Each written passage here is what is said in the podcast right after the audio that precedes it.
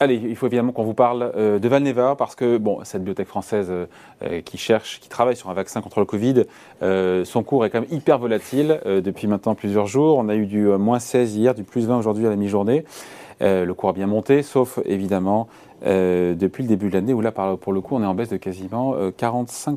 Euh, Bonjour Laurent. Alors c'est moins du coup avec cette hausse, hein, on est oui, à 43. moins 30 maintenant, mais non, parce qu'on a la hausse de la matinée qui est venue un peu compenser, c'est-à-dire la volatilité du titre. Donc on est à combien depuis le début de l'année? On est à peu près à moins 30. Bon. Donc voilà, euh, Valneva euh, comment de plus en plus connu, comme il faut le oui, dire. Oui, voilà, on va faire un petit rappel. Mais il y a beaucoup de trades, il y a beaucoup de. C'est très largement suivi par les internautes Boursorama. Très, très suivi par les investisseurs particuliers. Oui, donc rappel pour Valneva, cette biotech qui est dans la banlieue de Nantaise, à Saint-Herblain. Hein, euh, introduite en juin 2007 sur les marchés. Elle se rapproche, on, parle, on entend parfois parler de groupe franco-autrichien parce qu'elle s'est rapprochée d'Intercell en 2013, une biotech autrichienne qui avait connu euh, deux échecs en 2011 sur, euh, sur des programmes vaccinaux. Et puis Valneva vit sa vie sur les marchés, disparaît un petit peu des radars, le cours évolue autour de 2-3 euros. Et puis début 2020, effectivement, arrive la crise du Covid. Valneva, mm. spécialiste des vaccins, va forcément tenter sa chance et développer un vaccin contre le Covid-19. Et là, le cours augmente très très fortement et, euh, et la, société se révèle aux yeux des investisseurs. 400% de hausse en 3 ans, il faut quand même le rappeler. Euh, vaccin plus traditionnel, pour le coup, c'est pas le vaccin type ARN messager de Moderna et de Pfizer. Hein. exactement, virus euh, sur vaccin classique avec virus inactivé, adjuvanté, le seul développé en ce moment d'ailleurs en Europe. Bon, je me souviens d'une grosse commande qui a été passée par le Royaume-Uni qui a été annulé et on attendait les résultats de la phase 3. Voilà. C'est ça C'était la dernière, c'était la dernière fois où on s'était parlé. On avait déjà évoqué le, cas de Valneva et euh, on était resté effectivement sur ce cliffhanger. Qu'est-ce qui se passe? On a vu cette commande de, de je crois que c'était jusqu'à 190 euh, millions de doses, hein, ce, ce, contrat avec le Royaume-Uni qui pouvait porter jusqu'à 190 millions de doses. Et puis finalement, le gouvernement britannique l'avait retiré. On s'est dit ah là là, mon Dieu, c'est peut-être parce qu'ils ont eu accès à des données et des essais en hmm. cours et qu'ils se sont rendus compte que le vaccin était euh, moins peu, un peu plus efficace que le vaccin d'AstraZeneca. Du coup, ça vaut, vaut plus le coup. En fait, on a eu après les essais les résultats de cette phase 3 qui étaient bons et donc là le cours a, a repris euh, son, cheminement à la hausse.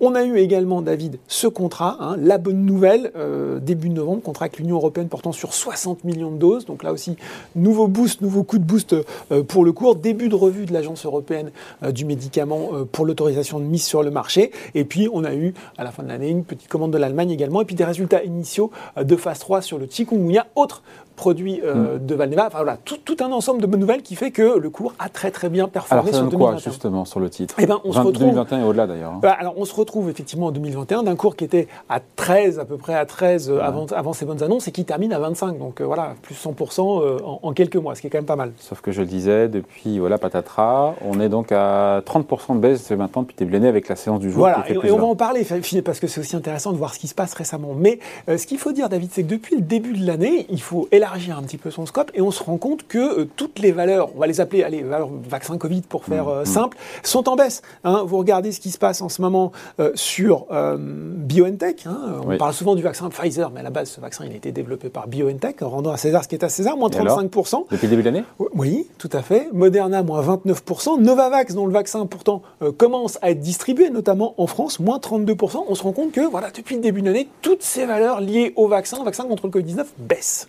Donc c'est pas lié spécialement à Valneva, il y a une tendance de fond. Il y a un mouvement d'ensemble, exactement. Bon, et, on se dit que c'est un petit peu tard pour arriver pour le coup sur, euh, sur la valeur ben C'est peut-être ça, c'est peut-être finalement la réflexion qu'on est en train de se faire. On se rend compte que les euh, taux de vaccination, les statuts euh, dans les différents pays progressent. Quand on regarde en Europe, on est à plus de 80%, en Espagne, au Portugal, au Danemark, en France, on est à plus de 78%. La statistique, elle semble baisser, mais parce qu'on a ouvert la vaccination aux plus jeunes, donc ça a fait baisser ce mm. chiffre. En tout cas, on a des couvertures aujourd'hui qui, sont, qui commencent à être mm. bonnes. Il n'y a pas que l'Europe non plus après, il y a aussi le reste du monde. C'est vrai, David, et on va y venir. D'autant qu'on euh, lit dans la presse que par le Omicron, par son caractère très contagieux, mais moins létal, moins dangereux, euh, ça pourrait contribuer à ce qu'on appelle l'immunité collective et donc peut-être moins besoin d'avoir un vaccin. Exactement, et je pense que c'est beaucoup ce que, ce que, ce que beaucoup d'investisseurs sont en train de se dire, c'est-à-dire finalement, même, même le ministre de la Santé, Olivier Véran, il l'avait évoqué, encore une fois, avec beaucoup de précautions d'usage. Il avait dit, euh, voilà, mais il avait dit peut-être que cette vague Omicron sera peut-être la dernière vague. On parle finalement avec Omicron d'une vaccination naturelle.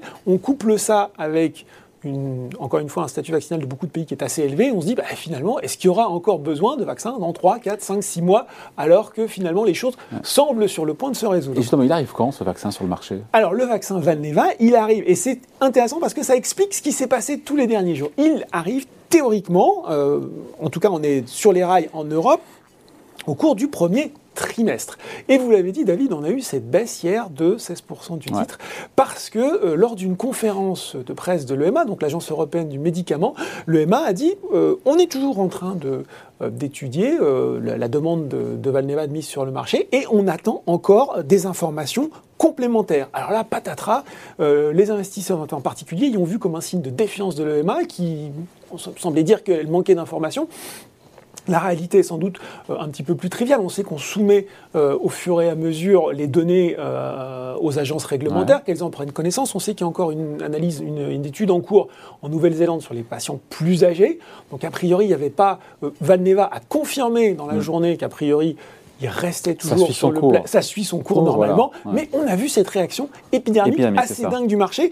Et David, ce qui n'a, ce qui, ce qui n'a, j'ai envie de dire, rien arrangé, c'est qu'en plus, le marché a pris connaissance d'une vente euh, d'actions de la part des membres du directoire de Valneva pour 10,7 hmm. millions d'euros, ce qu'ils avaient parfaitement le droit de faire. Ils l'ont fait début janvier. Oui, mais bon, ça donne pas une.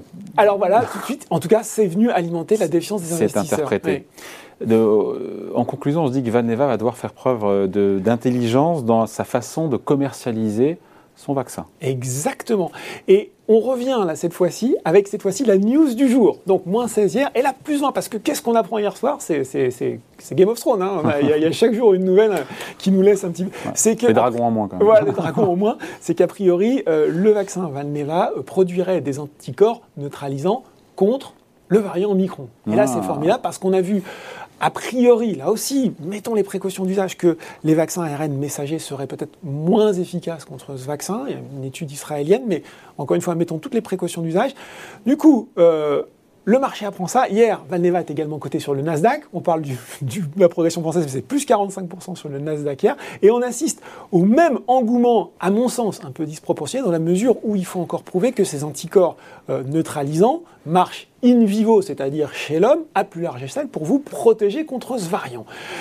Tout ça veut dire qu'il faut être un peu raisonnable, être un peu humble aussi, pour admettre qu'on n'est pas du tout encore sûr ni de l'arrêt de cette pandémie ni euh, du fait qu'elle va continuer. Il faut quand même dire que le secrétaire général de l'OMS disait qu'elle était loin d'être terminée. Il faut admettre on ne sait pas en fait, on ne sait pas comment on va encore évoluer cette pandémie de Covid, mais vous l'avez dit David, il y a quand même cette question de quelle place pour ce vaccin il y aura forcément de la place déjà pour les antivax, puisque c'est un vaccin traditionnel. C'était un des grands arguments de dire on ne veut pas de vaccin ARN messager, c'est une nouvelle technologie. bah là, voilà, il arrive. À l'ancienne, un classique. C'est un classique, il est, il est développé par un laboratoire européen. Voilà, donc a priori, ça, ce serait quand même une bonne chose. On peut aussi imaginer qu'il y aura besoin de stock de précaution. Euh, si euh, voilà, on n'a pas envie d'être pris de court, comme ce qui nous est arrivé mm. avec les masques, donc les pays européens pourraient le faire. Il y a d'autres marchés. C'est un, un, vaccin aussi qui sera moins cher, hein, euh, qui mm. sera plus rustique aussi dans les conditions de, de stockage et autres donc qui pourrait intéresser euh, le marché africain, qui pourrait intéresser l'Asie. Donc il y a du potentiel. Euh, reste à voir comment les choses vont évoluer. Il va falloir se forger sa conviction, être là aussi humble, pas penser qu'on est meilleur que les autres à estimer ce qui va pouvoir se, passer. Et, puis il faut terminer peut-être sur un point important, c'est que oui, alors voilà, Valneva, le Covid, c'est un élément de la valorisation. Mais ça, on ne peut pas résumer euh, cette biotech à ça. Il y a d'autres programmes, j'ai dit, il y a le chikungunya, il y a la maladie de Lyme, euh, phase 3 chikungunya, donc on est, si tout se passe bien, on est quand même pas loin d'une autorisation de mise sur le marché. Il y a Lyme, vous savez, cette maladie, euh, David, qui est transmise par les tiques, qui peut mm. avoir des effets très graves. Je veux dire, ils sont en partenariat avec Pfizer sur le sujet. Pfizer, ils sont pas trop loupés quand ils choisissent leurs mm. partenaires sur les vaccins, donc ça assoit quand même un peu la crédibilité. Il y a des programmes moins avancés. Enfin voilà, on a quand même une société, une belle société, qui, qui a un positionnement qui est clair. Il y a bien sûr des risques, il y a mm. toujours des risques, et on en a assez parlé quand on investit sur les biotech. Voilà, quand on est investisseur particulier, on fait c'est pour, c'est contre, mm. on se fait sa conviction, et puis on est humble. C'est pas mal. Voilà. Et tout ça capitalise à un milliard et quelques. Hein. Un peu plus d'un. Alors oui, avec la hausse du jour, on être autour d'un milliard, un milliard cinq à peu près. société qui est entrée dans les SBF 120. Exactement. Merci beaucoup en tout cas. Explication signée Laurent Grassin, directeur de la rédaction de Boursorama. Salut Laurent.